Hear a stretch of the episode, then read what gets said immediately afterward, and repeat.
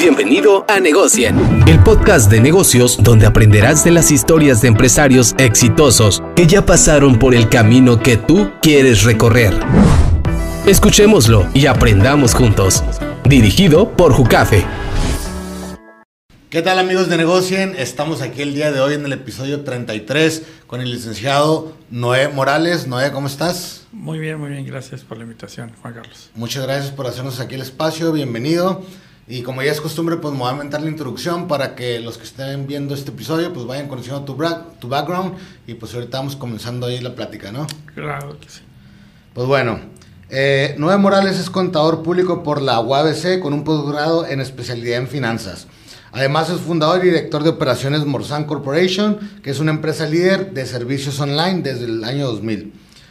Y antes de eso también, entre 1990 y 2008, pues ha sido director administrativo en Yakima, que es una empresa maquiladora, gerente administrativo en Mattel, eh, que ya todos conocemos, gerente administrativo en Kransco, eh, contador de costos en Cemex, y además de eso, pues fuiste presidente del consejo Aritac, y has desarrollado en diferentes cargos eh, dentro de la misma organización, ¿no? También fuiste presidente y consejero del Club Rotario de Tijuana, consejero de Coparmex, vicepresidente de Cañeti, consejero AIMO, consejero del CDT y socio del Club de Empresarios. Pues hay currículum y mucha tela de dónde cortar para esta charla, ¿no? Sí, gracias. Eh, pues, Noé, para empezar me gustaría que fueras platicando pues de la historia del grupo, ¿no? Cómo empezó, eh, en qué año decidiste empezar a formar esto y de dónde nació la idea, ¿no? Ah, ok, mira, pues eh, Morsan eh, se fundó en el 2000 con un producto inicial que se llamó Empleo Nuevo, que todavía sigue vigente, y era el equivalente a los anuncios que se hacían en el periódico, buscar la manera de implementarlos en Internet donde los usuarios tuviesen acceso a la información y las empresas en vez de sacar un cheque, mandar a hacer un formato y mandarlo al periódico, lo pudieran subir ellos mismos en el Internet. Eh, así surgió la idea en el 2000, aunque se fraguó en el 99. Eh, yo en esa época estaba dando clases a la universidad y tomé la, la especialidad en finanzas y nos dieron casa de bolsa y dentro de Casa de Bolsa estábamos viendo las .com y en eso como que dije, Ay, pues esto pinta bien, está interesante, vamos a, a, buscar e innovar en ese aspecto. Y así fue como surgió la primera eh, página o portal de promoción de vacantes en la zona. Eh, posteriormente salieron otros negocios, pero, pero de ahí surgió la, la idea de, de, crear y emprender este, eh, este, este negocio. ¿no? Eh, ¿La página cuál es? Empleonuevo.com. Ok, y esa fue la pionera. De, esa fue la pionera y sigue siendo dentro del grupo de, en, la, fuerza de los ingresos o en la proporción de los ingresos sigue siendo una de las más importantes. Ok, antes de que nos cambiemos a las otras marcas, platícame esa en especial que fue la primera de Empleo Nuevo. Eh, ¿Cómo, por ejemplo, cómo genera ingresos? O sea, ¿ustedes venden a los anunciantes, a los postulados? ¿cómo? Sí, mira, nosotros este, le dimos un poquito la vuelta a lo que estaba en el mercado en aquel entonces. Nosotros privilegiamos el acceso a la información, nosotros le damos toda la información al candidato, le hacemos un hipervínculo al corporativo, tratamos de dar la mayor información para que el candidato cuando busque empleo lleve el mayor número, el, la mayor número de información y pueda entender qué se produce ahí o qué se, a qué se dedica o cuál, cuál es la actividad principal, ¿no? Sobre todo en algunos eh, empleos que tienen que ver con el proceso productivo, eh, pues saber a qué se va a dedicar, ¿no? Si eres ingeniero, si te dedicas a las ventas, pues qué vas a vender, ¿no? Eh, otra característica es que nosotros no limitamos el acceso ni le solicitábamos en aquel tiempo que se registraran, simplemente era información abierta. aquí cómo se monetiza ese producto digital, eh, las empresas compran una membresía anual por un número limitado o ilimitado de, de publicación de vacantes, ¿no? que es una vacante, pues es hoy en, no sé, estoy en enero, necesito un auxiliar contable, lo posteo y si compro un paquete que se llama básico que tiene hasta cinco eh, vacantes, pues en mayo vuelvo a tener esa necesidad y además la activo. Pero si en julio en agosto tengo una de vendedor, pues la, la publico en línea, ¿no? ¿Cómo, ¿Cómo, surge esa idea? Porque digo, ya, ya estamos hablando que es un negocio pues de más de 23 años. Eh, ¿En qué momento dices, o sea, tú tenías esa necesidad porque en ese entonces eh, ya veíamos ahí en tu, en tu background pues que trabajabas en diferentes empresas eh, ¿Por qué dices, el mundo necesita esto? ¿no? aparte también que fue en un año donde empezaba el boom del Internet, ¿no? Sí, mira, lo que pasa es que curiosamente en el 2000 eh, yo, yo, me acababa de cambiar de empresa y estábamos publicando vacantes en, en, un periódico líder de la zona y nos estaban llegando algunos ingenieros y los ingenieros llegaban muy perdidos y, y el nombre de la empresa eh, Yakima era el corporativo, pero en México le pusimos ProRec que, significaba productos recreativos. Y, llegaban, por ejemplo, los ingenieros y, pues no, y ya le damos el turno, nos interesaba, lo pasaba a ingeniería, regresaba, le hacía la oferta y luego me preguntaban, ¿y qué, vamos, qué, qué hacemos, qué hacen aquí? No, pues nosotros hacemos metal mecánica y, y hacemos moldeo. No, pues yo soy ingeniero en electrónica. Entonces así, no, yo quisiera seguir en electrónica. Entonces perdíamos el tiempo todos, ¿no?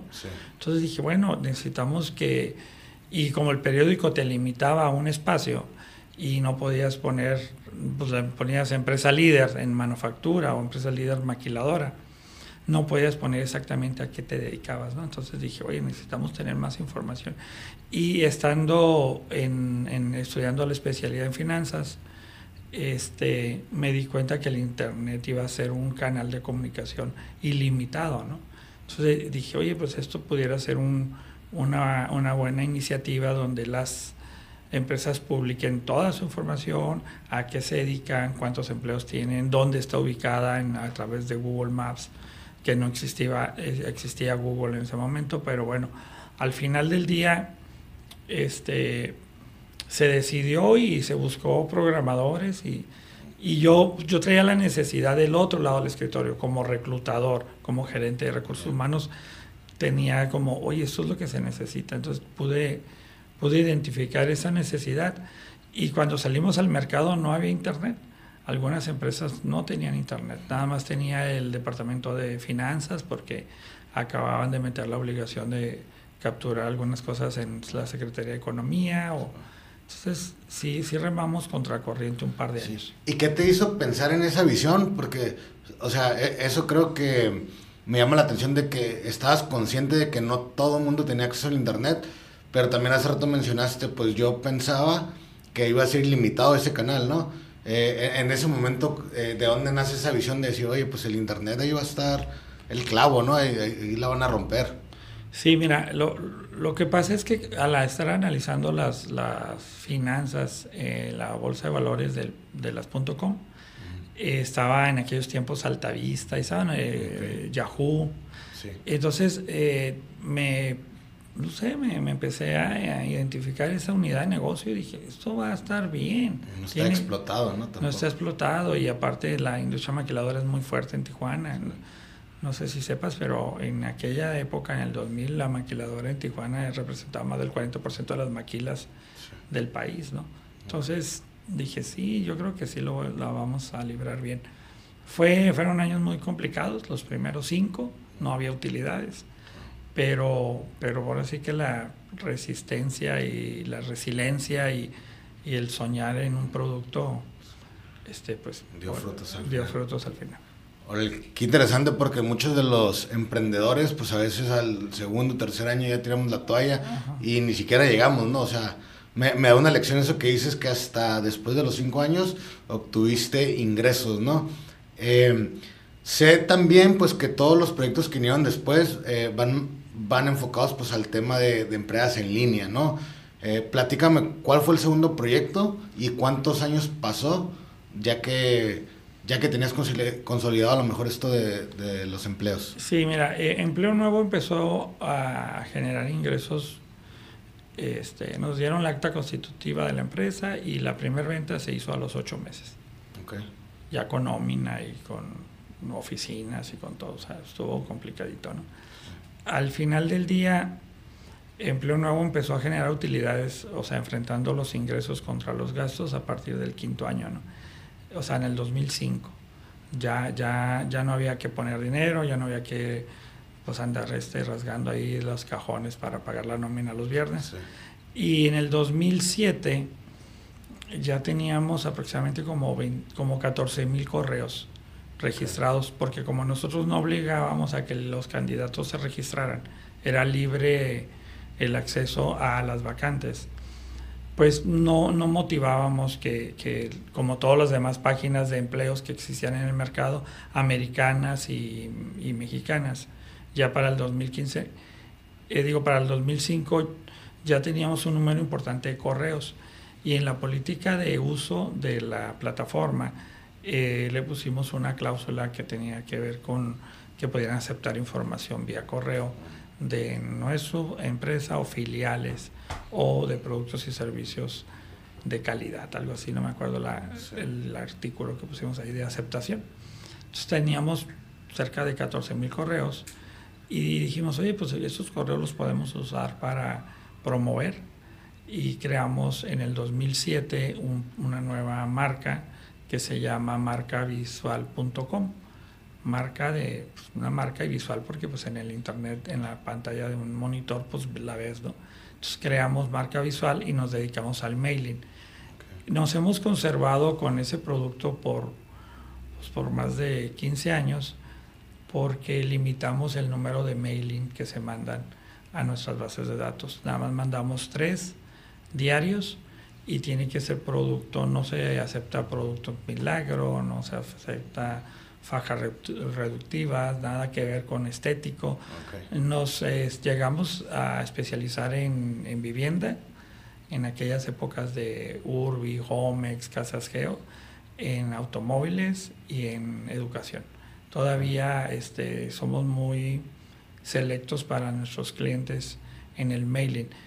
Todavía no estaba Facebook y teníamos una lista de espera de hasta de dos semanas de algunos de nuestros clientes que querían más publicidad, más publicidad. Y, espérame, no tengo más que podemos mandar tres correos, ¿no? Y nuestra competencia en el mailing, pues mandaban 11, 12, 15 correos al día. Pues, ¿qué es lo que pasa? Pues usamos una plataforma que se llama Constant Contact y pues, te sales inmediatamente. Si me estás bombardeando, pues bloqueas el, el correo del, del, emisor, ¿no? Sí. Fíjate qué interesante porque eh, el email marketing yo creo que fue eh, la primera piedra que abrió las puertas del marketing digital, ¿no? Como tal, ya mucho antes de las redes sociales. Y además es algo que sigue muy vigente, ¿no? Sí, sigue vigente. Eh, hace, hace rato también mencionabas que obtuvieron 14 mil correos, ¿no? ¿Cuáles son las estrategias que se utilizan para entrar al mercado en, en algo, pues en un proyecto que es en, en, línea y más que pues era cuando no, o sea, el internet no era lo que, lo que es hoy, ¿no? Hoy todo el mundo tiene acceso desde un teléfono, pero hace 20 años pues no. Entonces, ¿qué estrategias utilizaron para obtener esos correos? No, esos correos se emanan de empleo nuevo. O sea, Empleo Nuevo es el bebedero natural del mailing. ¿Y, qué estrategias usaron en Empleo Nuevo? Entonces? Ah, en Empleo Nuevo empezamos a darles privilegios adicionales a quien se registrara.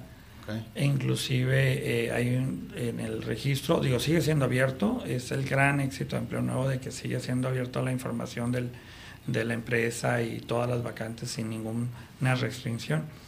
Pero empezamos a generar en, ferias de empleo, registros eh, manuales y empezamos a, motivar a que, las a que los usuarios se registraran y, empezamos, digo, llegamos a, eh, en la época de oro del mailing, llegamos a, a, mandar en, a nivel nacional, creo que 10 millones de correos en un año. ¿no? Sí, este, en Tijuana eh, llegamos a tener 250 mil correos. Este, perdón, en el estado llegamos a tener 250 mil correos, ahorita en Tijuana creo que tenemos 70 mil correos, porque la gente se sale, ¿no? También damos de baja aquellos correos que no abren nuestros correos, que no le hacen clic, o sea, que sí los ven, pero no les hacen clic, los damos de baja porque vemos que no hay interés. Claro, sí, al final quieren pues un, prospecto calificado. Que haga, que haga, que le haga sentido al cliente, ¿no? Claro. Eh, ¿cómo, ¿Cómo se enteraban todas las personas? Dices que eran trabajo de campo O sea, ustedes Eh, iban a las empresas y les decían, regístrense en empleo nuevo. No, no, no. El- la venta de promoción para que fueran socios o clientes de empleo nuevo, pues participábamos en diferentes este, congresos y hacíamos la cita. O sea, ahora sí, como dice un buen amigo, eh, la venta a puerta fría, ¿no? Tocar la puerta y, y... Pero algo que nos ha ayudado con empleo nuevo, por ejemplo, es que cuando un cliente nos compraba y se movía de planta, llegaba a esa planta y decía, oye, como no tienen empleo nuevo, no, no, es que sin empleo nuevo no puedo trabajar, ¿no? Yo con, a, a través de empleo nuevo recluto.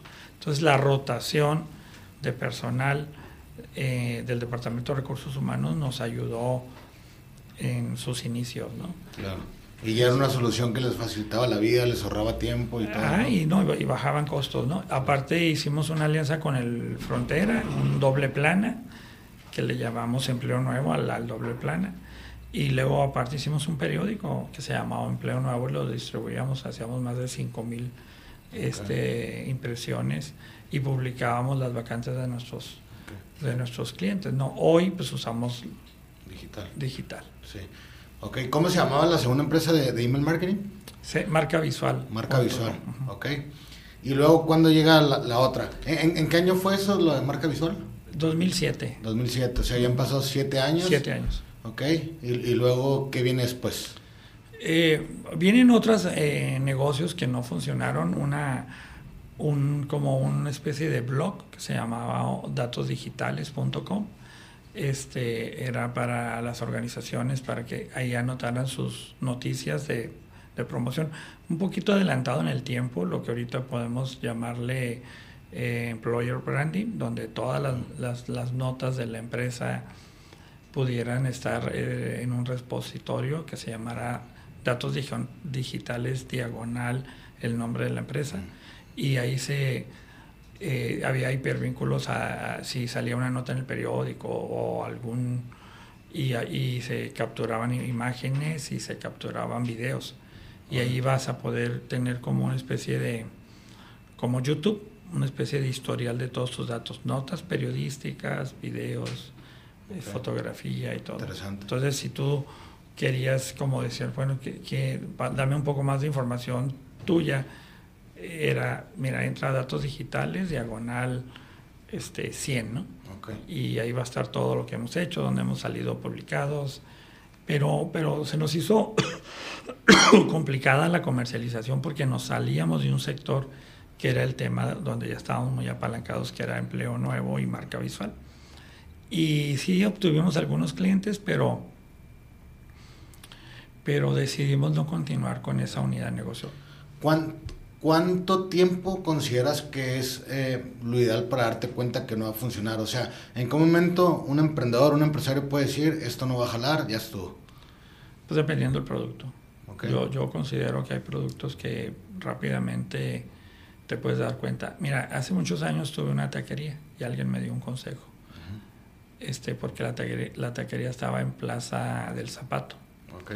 y pues vendíamos en las tardes, ¿no? Y las peleas de Julio César Chávez pues eran muy exitosas, ¿no? Y vas entendiendo tu mercado, vas diciendo, oye, pues es quincena, es quincena pero con cuatorcena de los profesores. Y cayó en fin de semana y una pelea de Julio César Chávez pues estaba a reventar la plaza, ¿no? La Plaza del Zapato. Este, y pues vas midiéndole ahí, o sea, ah, caray, ¿esto por qué se acabó la carne? Pues si vendíamos 15 kilos de carne ahora porque ya a las 10 de la noche ya no hay carne.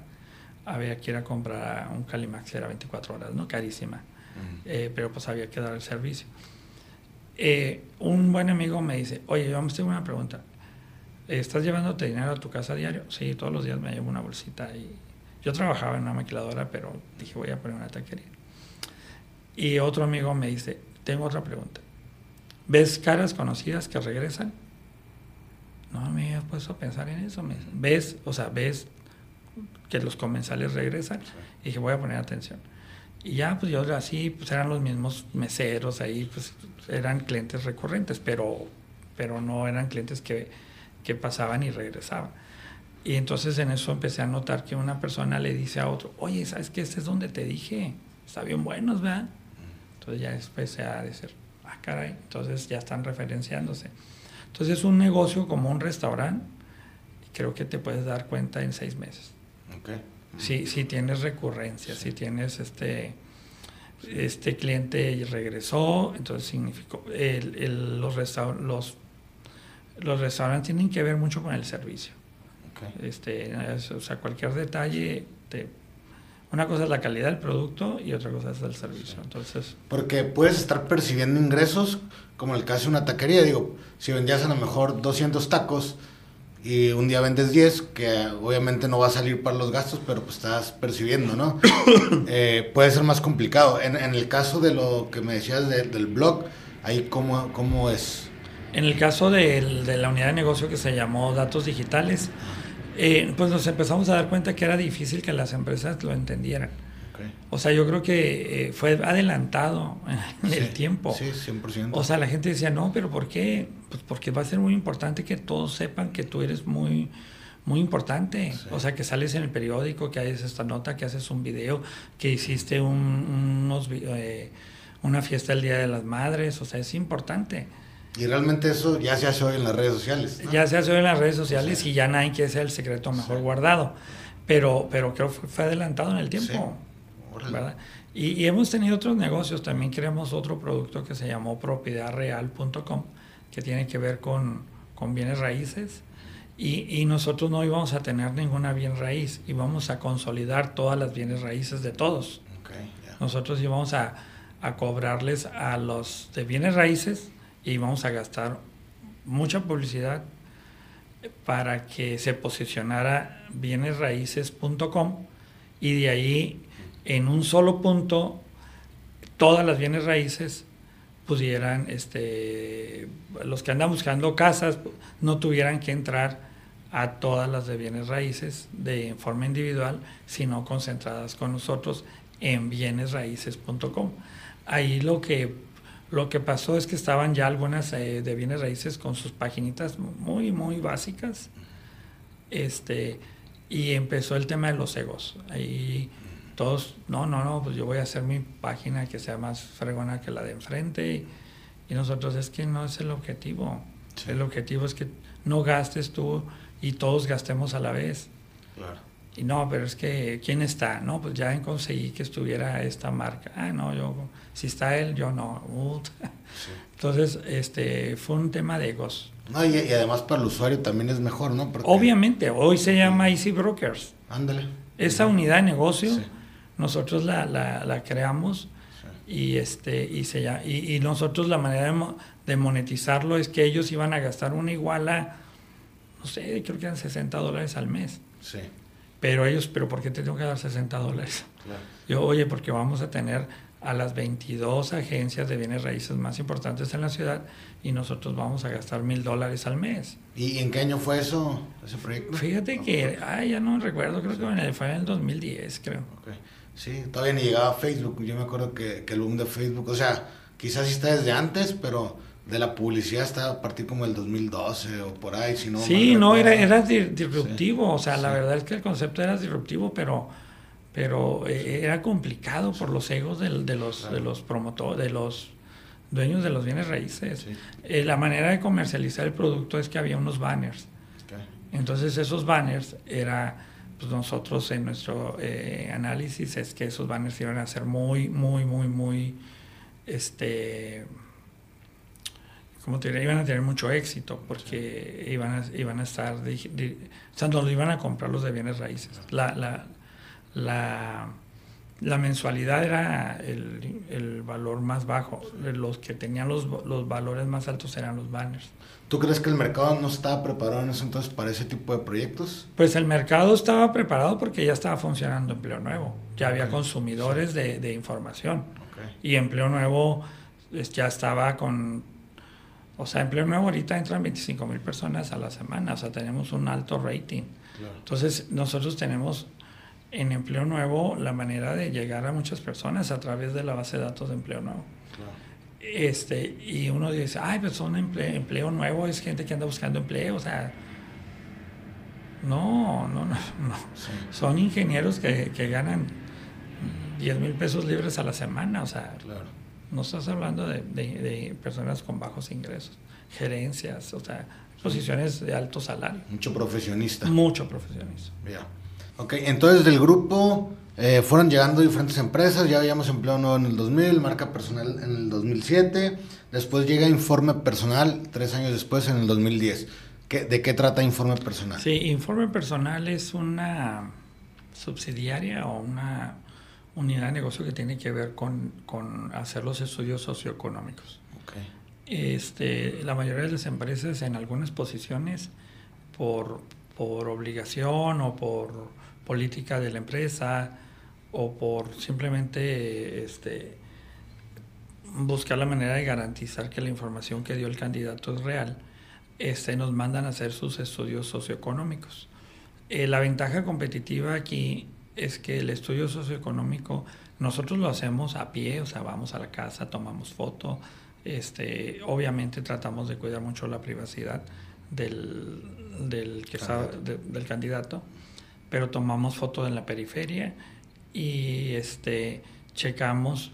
Nosotros no nos llamamos investigadores, le llamamos verificadores. Nosotros eh, hacemos las preguntas que pudieran ser un poquito de mal gusto por parte del reclutador y verificamos la información de ingresos, eh, un poquito de religión, vemos este el tema de la, el entorno eh, donde vive la, la persona y, pues, y, checamos referencias laborales y vecinales. Entonces, este, muchos eh, candidatos en algunas empresas solicitan ¿no? pues, tener de residencia este, más de un año. ¿no? Y resulta que el cuate pues sí llega con un recibo de la luz o un recibo del teléfono a su nombre, pero cuando nosotros le preguntamos al vecino, oiga, ¿cuántos años tiene aquí el vecino? Pues acaba de llegar hace el mes pasado. Entonces mintió, ¿no? Mintió porque dijo que tenía más de seis meses o más de un año. O puede pasar que la persona está buscando una posición de alto nivel con un salario muy alto, pero dices, oye, no me cuadro, o sea, esta persona está buscando una gerencia y está ubicado en una colonia que el gerente de reclutamiento pues no conoce, le dicen calle del Olmo, privada, este, privada San Jacinto, pues dice, ah, pues va a estar padre, ahí de ser una privada, ¿no? Pero resulta que calle del Olmo está en una colonia no tan buena, y dices, bueno, pues no me cuadra que un gerente o una posición con ese salario viva ahí. Entonces algo está mintiendo. O también nosotros en el informe personal, eh, lo que hacemos es que este, nos, nos dan su información del IMSS y podemos sacar las semanas cotizadas y nos damos cuenta que sí dijo todos los empleos, pero no dijo el último porque nada más duró un mes. Claro. Y, eso es el objetivo de ese negocio. Sí, entonces van checando prácticamente la veracidad de la información. La veracidad y lo interesante es que la parte de .com es que el cliente no le llevamos el expediente, todo lo subimos a una plataforma y el cliente tiene password y contraseña. Tiene acceso ahí cuando quiera. Cuando quiera y para mostrárselo. Algunas empresas que tienen eh, certificación como la Centre de los camiones, el CityPack, cuando viene la, auditoría, ellos tienen la obligación de verificar aleatoriamente a todos sus empleos que están en la cadena de suministro, almacenistas, montacarguistas, compras. Entonces ellos cómo le comprueban a eh, al, Departamento de Aduanas de Estados Unidos, ah, mira, yo tengo esta plataforma, a ver, dame un nombre. Ah, él trabaja en el almacén, ok, aquí ya le hice el estudio. Y ya ellos se quedan, ah, mira qué padre tienes tú. Entonces, dan cumplimiento un poco al, al tema. Sí. Eso se llama informepersonal.com. Ok. pues muy interesante y digo, una buena solución al final del día para las empresas. Eh, te quiero preguntar, Noé, ¿cómo le hiciste para ir delegando responsabilidades y ir creciendo? Porque pues ahorita llevamos tres empresas de las que hemos platicado, pero tenemos por ahí seis, siete, ¿no? Me decías hace, un momento. Eh, porque aparte, viendo tu background, o sea, tú dejaste de trabajar en el 2008, o sea, ya tenías ocho años eh, con dos empresas, ¿no? Que era la de empleo nuevo y marca personal, antes de dejar eh, el empleo donde estabas, ¿no? ¿Cómo, ¿Cómo fue este proceso? ¿Y en qué momento pues decides ya dedicarte full time a lo tuyo, ¿no? Sí, pues mira, el, tema fue que eh, pues yo me dedicaba a, en, en, las empresas, era gerente administrativo y una de las áreas que me reportaban este, era recursos humanos, entonces sí tenía ciertas habilidades de reclutamiento y selección, porque yo era el que reclutaba finalmente o el que decidía quién, queda, quién iba a quedarse en la planta maquiladora donde yo trabajaba, ¿no? Este, en la última, por ejemplo, pues yo fui el empleado número uno, ¿no? o sea, nos, nos, movimos de una planta a otra para abrir una nueva planta. Entonces sí traía un poquito de expertise en esa área. Pues yo creo que han sido dos cosas, es la suerte, la suerte sí existe, hemos tenido personas muy valiosas en la organización e inclusive algunas se han tenido que ir, pero, pero muy padre porque ahorita ya son, tienen unos cargos muy a todo dar en donde están. Y la otra es que pues hemos sabido crear un ambiente muy sano en la empresa y la gente no se mueve porque está muy a gusto, ¿no? Este, eh, la cuestión de delegar, pues tienes que delegar un poquito, este, tienes que verles eh, sus habilidades, sus cualidades y aparte pues algo de capacitación. Eh, trabajamos mucho con el ejemplo en la oficina este, y pues quien quiera crecer ahí hay posibilidades. No somos un startup de esos millonarios, pero pero creo que la gente agarra, agarra, experiencia y le agarra cariño a la empresa y se queda por mucho tiempo. Ahora, si tu pregunta es después por qué trabajé en paralelo los dos negocios, yo como empleado, es que pues no había ingresos. Entonces mi, mi, mis ingresos de los primeros cinco años pues era mi nómina. Entonces yo me mentalicé, bueno, pues no hay ingresos en la empresa, pero pues yo genero ingresos vía empleado, ¿no? Entonces cobraba los jueves y, de mi propio dinero como empleado generado iba y lo pagaba en la nómina de mis empleados. Entonces, por eso en el 2008, ¿te acuerdas que la empresa dio, dio utilidades hasta el quinto año? Sí. Este, pues dio utilidades, ya no le metí dinero, pero tampoco había utilidades. Ya no había dinero que meterle, ¿no? ¿Y te esperaste tú hasta que mis utilidades de mis empresas superen mi salario? No, el 50% de mi salario. Ok, o sea, te saliste ganando la mitad, ¿no? Sí, pero ya había, ya había eh, en bancos el 100% de mi salario. Ok, ¿cómo que había en bancos el 100%? Sí, o sea, yo me salí hasta que en las cuentas de bancos estuvieran un año de mi salario. Ah, ok. Pero me salí ganando la mitad de mi salario. Ok.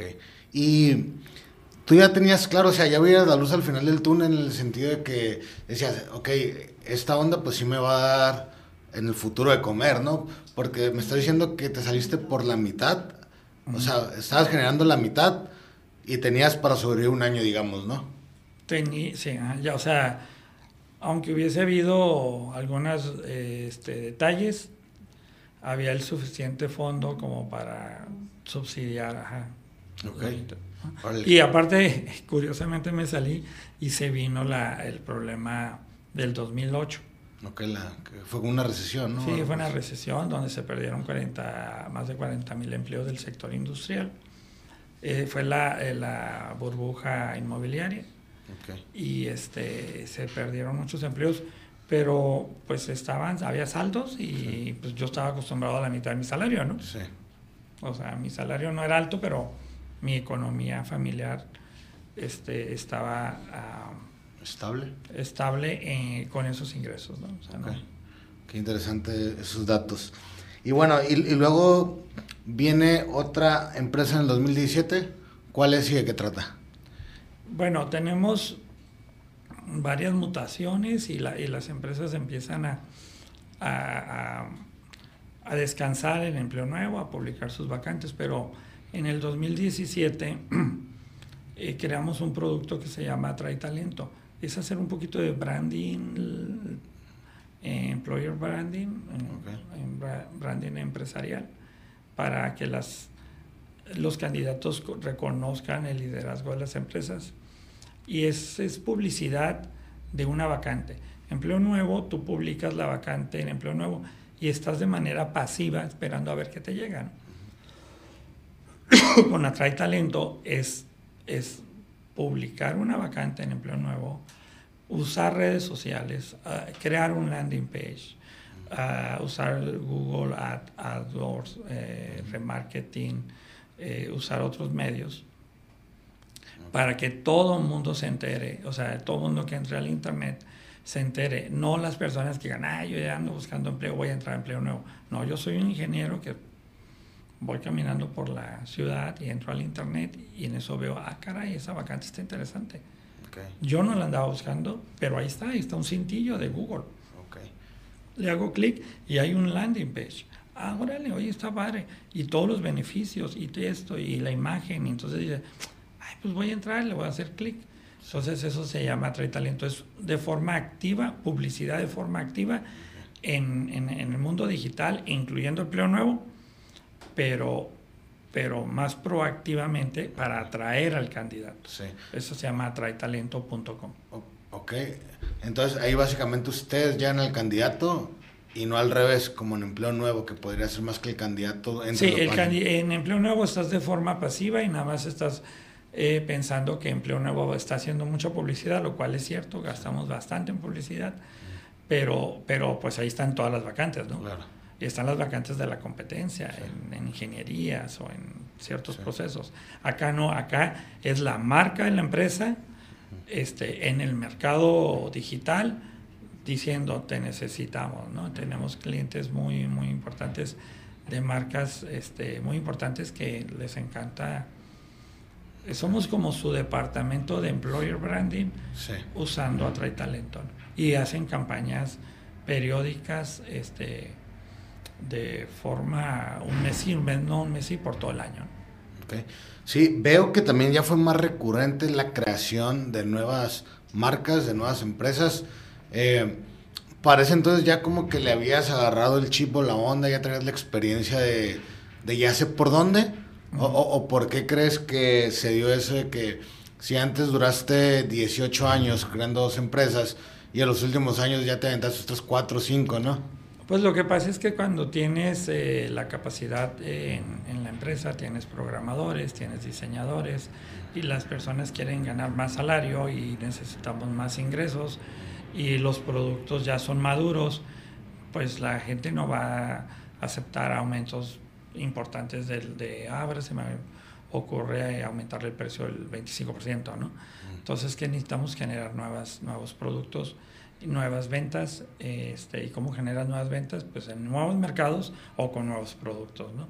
y estos productos ya todos tienen que ver ya ahorita si a nosotros en, en, en, en Morsan llega un buen amigo o, alguien este que tiene un, un, buen emprendedor y se le ocurre ay pues tú haces páginas. Nosotros ya no hacemos páginas desde hace muchos años, hicimos algunas y decidimos este, hacer nuestros propios productos con nuestras propias este, necesidades. Eh, si alguien me dice, oh, pues hay que hacer uno algo diferente, yo, di, yo definitivamente dijera, no, espérame tantito, ya hemos hecho algunos intentos como propiedad real, datos digitales, que se sale del sector donde nosotros ya tenemos cierto liderazgo, no lo hacemos, lo recomendamos o le, se lo mandamos a otra persona. Este, todos tienen que ver con la empleabilidad, con el tema de vinculación educativa, todo tiene que ver alrededor del empleo. Así como surgió Informe Personal, que es una eh, necesidad de los gerentes de recursos humanos, de las maquiladoras o de las empresas. Así surgió Atrae Talento y así surgió en el 2010, en plena pandemia, eh, una plataforma para hacer ferias de empleo virtuales, donde se aglutinan muchas empresas y publican sus vacantes y hacemos una campaña y están tres días, 24 horas, 72 horas. Por, publicando. porque luego viene otra que es la de ferias de empleo. Eh, ¿Pero esa fue en el 2020 o en el 2010? Eh, no, esa fue en el 2020. Ok. ¿Dije 2010? No, 2020. Sí, ah, ok. Y, y entonces, en, en, esa feria pues lo hacían en dos, tres días. O sea, esas, ¿eso no es digital o sí? Eso es digital. De hecho, el tecnológico de Tijuana lo hace, lo ha hecho muchas veces eh, híbrido, ¿no? Lo hace presencial en su, en su eh, ahí en las instalaciones, en las instalaciones del tecnológico, una carpa donde hay 25, eh, digo 35 empresas poniendo su mantel y, y gastando ahí eh, brochures y, este, y, y, la feria electrónica, ¿no? la feria de empleo virtual que es lo que nosotros hacemos a través de la plataforma. La hemos hecho para gobiernos, lo hicimos para el gobierno de Chihuahua en sus tres ciudades principales, la hemos hecho aquí para el ayuntamiento de Tijuana, es una plataforma ya robusta, la hemos hecho para una empresa en particular y la, ahorita está en la UTT, la UTT este, ahorita está usando nuestra plataforma para publicar vacantes. ¿Eso es en un periodo limitado? Cuando es un periodo limitado y las empresas se publican ahí y gastamos bastante publicidad ahí para hacerlo como una feria exclusiva. ¿Qué beneficios tiene en la población? Bueno, pues es que una feria física, si va tu empresa, pues no vas a ir tú, ¿no? Y otra es que pues tú sales a las 6 de la tarde, no vas a pedir el día o puedes pedir el día o reportarte enfermo, pues... Claro entonces, acá no, acá es digital, a las 8 de la noche mandas tu solicitud y al día siguiente ya, y tiene un chat y se, conta, se contactan y, está la plataforma también para, este es móvil. Y tienes el anonimato, ¿no? Que es lo, y tienes el anonimato en ese aspecto. Si tu planta, si tu empresa fue y se, post, se, post, se, se, posicionó en la feria, pues ya no vas a ir, ¿no? Eso digo, lamentablemente, ¿no? Ok. Bueno, no, cambiando un poquito de tema. Eh, tú te aventaste 18 años siendo gerente, director entre administrativo y finanzas de muchas empresas. Por lo tanto, me queda clarísimo que tienes mucha experiencia y conocimiento en, esas, en esas ramas, ¿no? Y por eso te quiero preguntar, em, bueno, vamos empezando por cuál es la diferencia entre un administrador y un financiero, ¿no? Hablando en el tema, pues, de pymes, entonces, ¿cómo me podrías definir a lo mejor eso? Mira, un administrador tiene una visión un poquito, que te diré, un poquito más amplia, porque creo que tiene una parte de, financiero en donde puede vislumbrar eh, todo el proceso administrativo, inclusive el tema de recursos humanos, el tema de compras, el tema de, jurídico y, la responsabilidad de administrar algo, ¿no? administrar bienes, personas, este, y poner metas. Y un, un especialista en finanzas únicamente este, se, se ve el resultado. ¿sí? O sea, no ve el camino, ve, ve básicamente el bottom line. Sabes que este, los números representan esto y te puede decir si va bien o va mal, ¿no? No te da el camino, te da simplemente el resultado. Ok, si yo, por ejemplo, vamos a decir, voy a contratar en una pyme, no sé, de 15 empleados, ¿no? Eh, estoy entre contratar un administrador y un financiero, ¿cuál sería el objetivo? O sea, ¿cómo me puede ayudar a mí a cumplir mis objetivos cada uno, no? No sé si el administrador, pues, es, a lo mejor, este, mm, ahorrando recursos o no sé. Sí, no, ambos pueden ayudar bastante, nada más que debes de determinar cuál es tu problemática, ¿no? Tú como empresario ya este, tú eres muy bueno para vender, este, le pegaste el producto, estás creciendo, tienes personal, tienes este, eh, inventario, tienes y tu problema no es financiero, pues yo te recomendaría que contrataras a un buen administrador que te quite cosas como el tema de contratar personal o el tema de escuchar los problemas de los trabajadores o el tema de de pues, controlar compras o controlar el área de, entradas y salidas del personal, ¿no? Si ese es el problema. Pero si tu problema es financiero, donde dices, oye, sabes que tengo muchos pedidos, tengo un buen margen, pero necesito un plan financiero para pedir un dinero al banco, pues entonces tu problema es financiero, ¿no? O sea, todo depende este, qué parte del cuerpo te duele para que puedas saber con qué especialista ir. Este, se confunden un poquito. El financiero muchas veces te puede dar una, una visión muy blanco y negro e inclusive te puede decir este, muy frío los números y eso te puede hacer un poco temeroso. Entonces no te va a dar el riesgo, te va a decir, ¿sabes qué? Pues esto, esto te da pérdidas o esto te da ganancias. También te puede ayudar cuando tienes un multi, multiproductos, donde a veces los buenos productos subsidian, subsidian a los malos productos. Entonces dices, ¿sabes qué? Mira, la verdad es que si quitas esto, oye, pero van a bajar mis ventas, sí, pero van a bajar tus ventas un 10%. Pero eso te genera una pérdida del 15%. Entonces vas a perder un 10% de ventas, pero realmente al quitarlo y te absorbe mucho tiempo, te absorbe tres personas, dolores de cabeza, es lo que menos nos pagan a tiempo, es lo que más se nos echa a perder. Entonces, esos vamos a tener un 5% de utilidad. Oye, pero bajando las ventas vamos a tener utilidad. Sí, porque aquí es donde más se nos echa a perder. ¿no? Por ejemplo, si tienes una frutería o, distribuyes perecederos, ¿no? Entonces dices, ¿sabes qué? Entonces, ese lo puede hacer un analista cuando tienes bien identificados los costos. Claro. Y en otra, en otra industria, incluso eso te podría también generar enfoque pues, en otras áreas, ¿no? En otros productos, quizá. Eh, puede ser algo también como un mix, eh, a lo mejor una empresa más pequeña que va creciendo. Eh, ¿Tú consideras qué perfil debe tener más, como un administrador o financiero o un punto medio?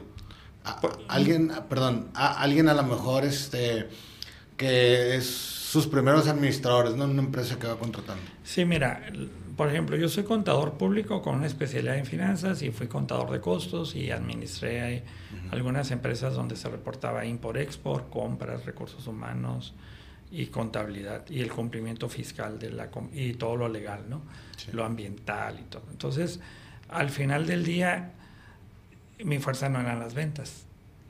¿Se me explicó? Sí. O sea, yo era muy cuadrado para vender, digo, aunque puedo ser sangre liviana y jijiji, jajaja, pero no soy cerrador, no soy bueno para cobrar. Okay. Entonces, ¿qué fue lo que busqué? Pues alguien que fuera muy bueno en ventas y que fuera muy disciplinado en la cobranza. Y luego, aparte, ¿qué puse? Pues condiciones de comisiones sobre ventas. No sobre, eh, digo, sobre cobranza, no sobre ventas. Entonces ya generé ciertos candados donde las personas que, que comisionan dentro de la organización corretien también la, la, cobranza, ¿no? Porque es sobre la venta, sobre la cobranza, no sobre la venta, ¿no?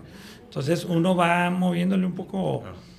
Entonces la lección ahí podría ser contratar a alguien que te cubra en otras habilidades que tú no tienes. Claro, o sea, si tú, si tú dices, no, yo soy una bala para vender, soy un nudo, olvídate, yo lo agarro y lo, le vendo este, partes de la luna a esta persona, ¿no? Yo, o sea, mis habilidades son las ventas.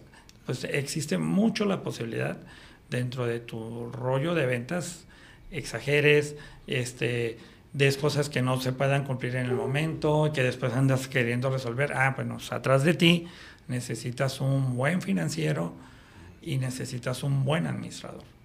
Porque casi, casi estoy seguro de que traes atrás de bambalinas, atrás de tu de la cortina un desastre, ¿no? Sí. Pero si tu fuerza son las ventas, pero si tu fuerza es, es la producción, por ejemplo, tengo un amigo que se quiere asociar conmigo para un negocio y le digo, yo no me voy a meter, yo voy a tal vez ser el financiero o tal vez te apoye financieramente. Porque ni, ni, tengo tiempo ni me interesa ahorita invertir tiempo en, en, en la creación del producto, ¿no? Yo puedo ser un poquito como consultor externo, así como asesor, pero le puedo meter lana. el cuate es muy buen ingeniero. Obviamente lo va a hacer muy bien el producto, pero obviamente le tengo que recomendar, necesitamos a alguien que venda, porque tú te saco las palabras con tirabuzón, ¿no? Claro. Entonces necesitas identificar eso. Pero el emprendedor muchas veces les toma tiempo, ya cuando traes un negocio en marcha, entenderlo y, y le toma tiempo también este psicoanalizarse el mismo, ¿no? Yo le recomendaría a alguien que ya trae un negocio en marcha, que tiene, que se hiciera un estudio y que ya sabes que mis habilidades son estas. Para eso soy muy bueno. ¿Qué es lo que necesito para fortalecer el yin yang aquí? Pues necesito la otra parte, ¿no? Sí. Ok, no, un tema también que podría ser complicado es, normalmente cuando una pyme a lo mejor nunca ha contratado a su primer administrador, eh, porque ya es el emprendedor al principio pues es todo y todo es todo, ¿no?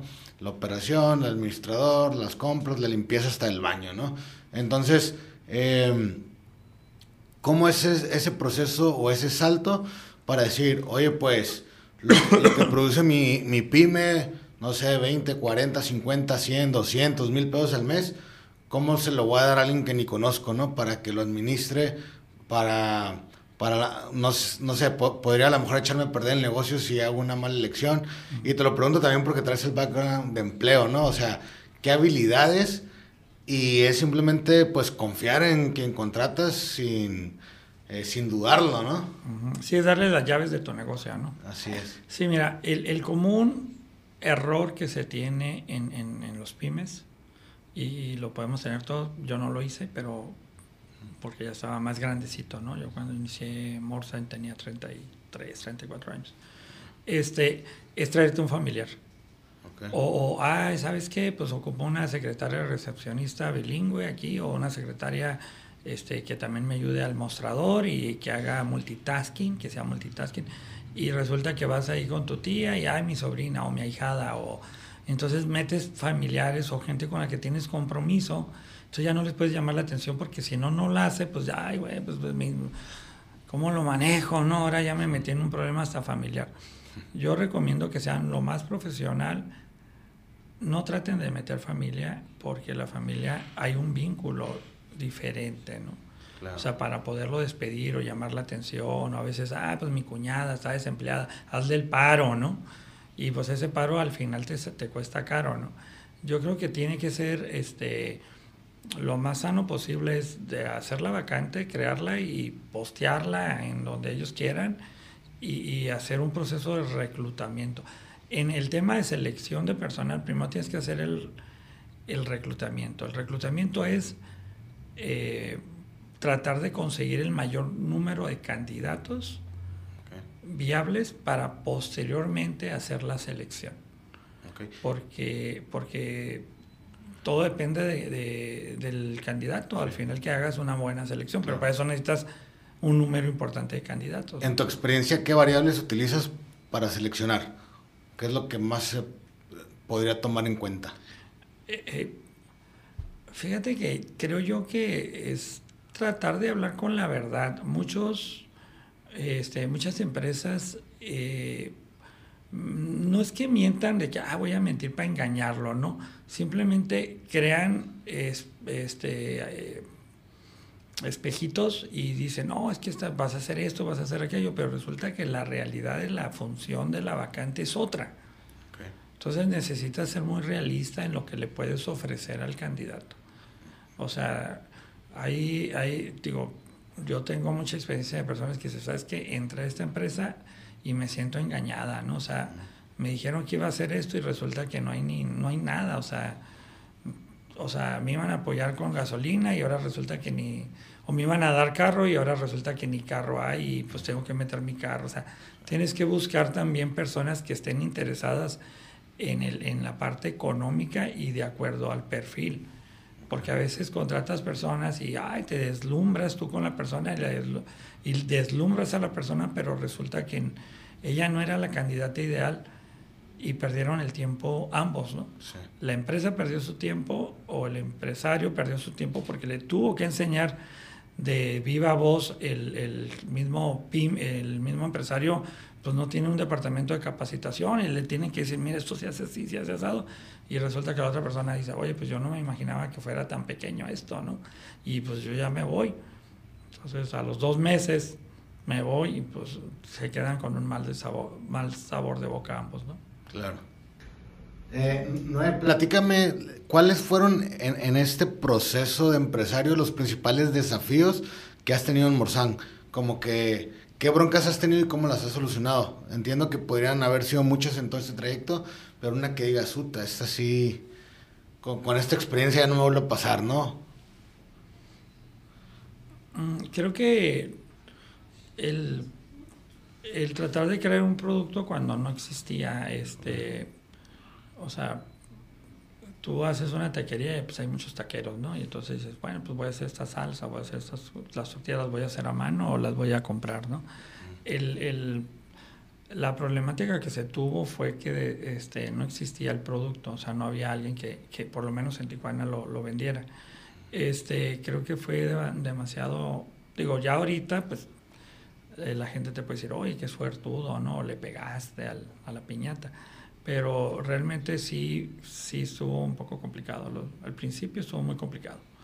Muy complicado y muy desgastante. Y, y el estar trabajando en, la empresa y ir a en las tardes a, a, este, a seguirle acá en la otra empresa y motivar al personal y, y cero ventas por todos lados, pues no, no, no, era, no era agradable. Es complicado, pero pues creo que valió la pena.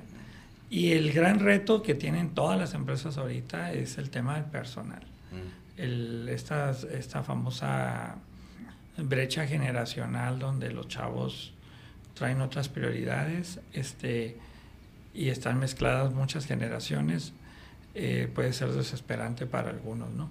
Ahora, si el joven es, es, es emprendedor y es, es, de la nueva generación, pues tal vez tenga más adaptabilidad, pero, pero también a veces son soñadores algunos y pudiera pues darse unos golpecitos, ¿no?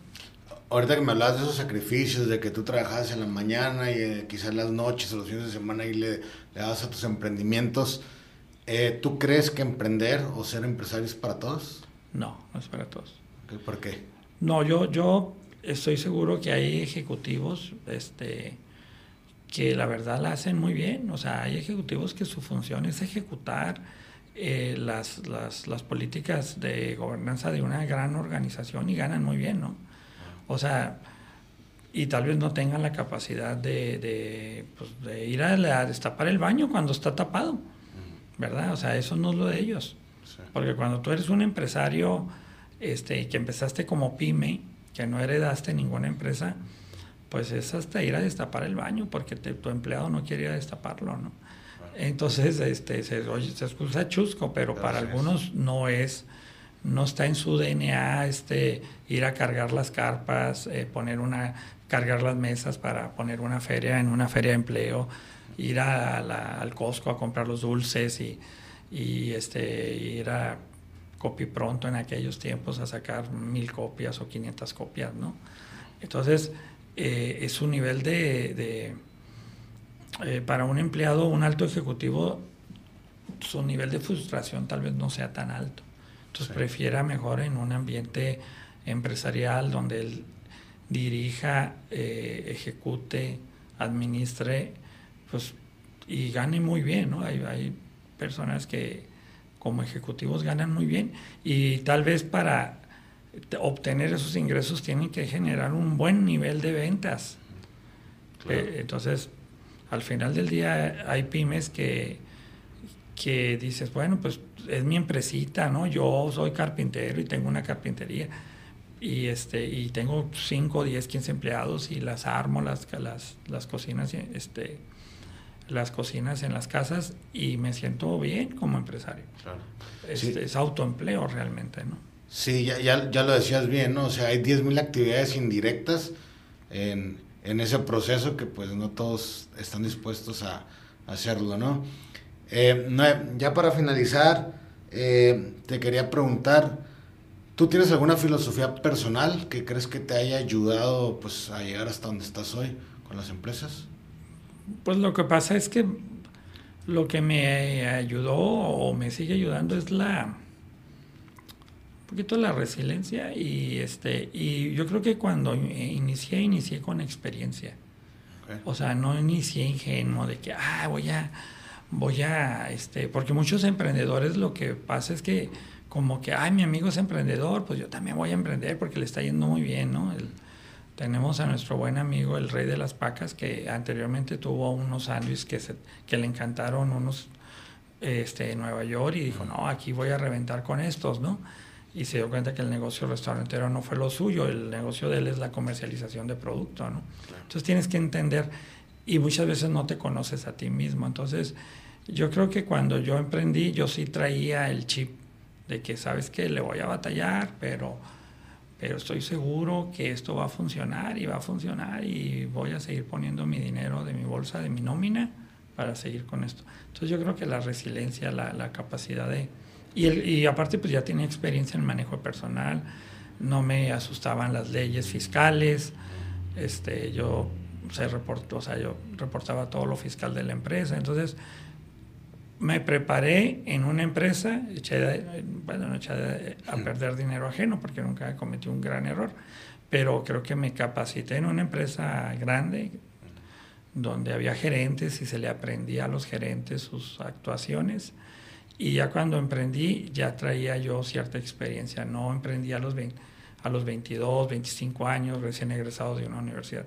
Eh, eh, yo regularmente me invitan a, a foros de este tipo y, y yo les digo, emprensen, o sea, contrátense un rato, échenle ganas, entiendan por qué suceden las cosas, que los regañen los jefes, que aprendan de los errores y ya que aprendan y echen a perder dinero ajeno, echen a perder su dinero, ¿no? Y en ese momento pues van a aprender a manejo de personal, al manejo de finanzas, a las compras, a el tema de atender algún problema de índole administrativo, fiscal, una visita de algún funcionario de gobierno, o sea, traten, traten primero de un par de añitos de, estar en, trabajando para alguien. Claro. Eso me recordó una frase, no sé si la mencionan aquí en un episodio o la vi por internet, que hay que ser un buen seguidor de un líder para poder ser un buen líder, ¿no? Entonces, ahorita pues lo pongo en metáfora de eso de que dices, pues hay que trabajar, hay, que este, aprender de los jefes y todo esto, ¿no? Eh, por último, Noé, ¿qué le, ¿qué le dirías al Noé de 20 años antes de empezar toda su trayectoria profesional? Eh, con las enseñanzas, experiencia y todo lo que tienes ahora, eh, ¿algún consejo que le darías si pudiéramos regresar el tiempo con la sabiduría de hoy? Pues tal vez este, no fuera tan positivo. Gasté, se gastó, o sea, tomamos así el riesgo de muchas cosas que no eran necesarias, este, como emprender el tema de la impresión del, de la revista, eh, una alianza que hicimos con, con, el periódico Frontera, que gastamos bastante, que no teníamos el dinero, eso nos generó mucho estrés económico. Tal vez este ser no tan más mesurado, este, cuidar más a la familia, eh, disfrutar más, no ser tan, tan, tan clavado. Y, y, pues, ¿qué te diré? Este, pues yo creo que no ser tan clavado eso. Este, equilibrar un poquito. Equilibrar más, sí, un poquito. Ya lo estoy haciendo últimamente, pero creo que no lo hice por un, en un periodo largo, ¿no? Ok, interesante. Pues mi estimado Noé, ya no me queda nada más que agradecerte eh, tu tiempo, estar aquí con nosotros. Y sería bueno que nos compartieras las redes sociales quizá eh, de alguna de tus marcas o si, o si tus redes sociales personales son públicas, pues también, no sé, si por ahí a, lo mejor alguien que nos está viendo eh, le gustó lo que dices o incluso le, le gustó también pues a una empresa, a un empresario que nos está viendo algo, ¿dónde pueden contactar a tus marcas, a tus empresas? Bueno, la, la, empresa se llama Morsan y las unidades de negocio este, pues es empleonuevo.com, marcavisual.com, informepersonal.com, todas.com. Este, y las ferias de virtuales de empleo, eh, ferias de empleo, y la bolsa universitaria, ¿no? que esta vez acaba de salir este, en 2023. Y creo que tengo, si estoy en redes sociales, no soy tan activo, decidí hace un par de años bajarle el tema de, de redes sociales, pero sí, sí me encuentran en Facebook. Si alguien me invita a dar una charla o a alguien le interesa este, andar un poquito más en el tema, pues puedo echar un cafecito, creo que sí este, alguna universidad también, sin ningún problema. Ok, no, pues a todas, pues nuevamente muchas gracias y a todas las personas que nos estuvieron viendo el día de hoy. Esto fue el episodio número 33 con Noé Morales de Grupo Morzán. No olviden suscribirse en todas nuestras redes sociales, escuchar el podcast en Spotify, YouTube y bueno, todas las plataformas digitales. Esto fue Negocian. Gracias, gracias Noé. Gracias a ustedes.